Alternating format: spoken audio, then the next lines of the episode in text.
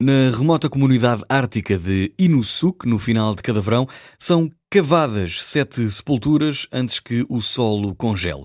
À medida que o inverno se aproxima, a questão que se coloca é se serão em número suficiente. Neste primeiro livro de uma série que tem a Grunlândia como cenário, aparece a figura de David Maratze, um polícia prematuramente reformado que pretende levar uma vida calma, caçando, pescando, observando as baleias e os icebergs que se deslocam lentamente pelo fiord.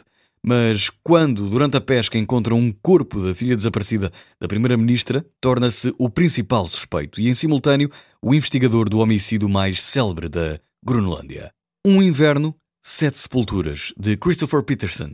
Um romance, um policial nórdico que conhece um novo cenário, a Groenlândia e os seus enigmas. Para os amantes de policiais nórdicos, é um livro de leitura fácil, introduz nove protagonistas e um novo país, e muito interessante do ponto de vista antropológico. Christopher Peterson é um autor que vive no sul da Dinamarca. Chris eh, nasceu a ler histórias de Jack London e a devorar qualquer livro que tivesse o Ártico e trenós de cães. Convenceu a mulher dinamarquesa a mudarem-se para a Groenlândia. Um inverno Sete Sepulturas, um livro que o vai agarrar.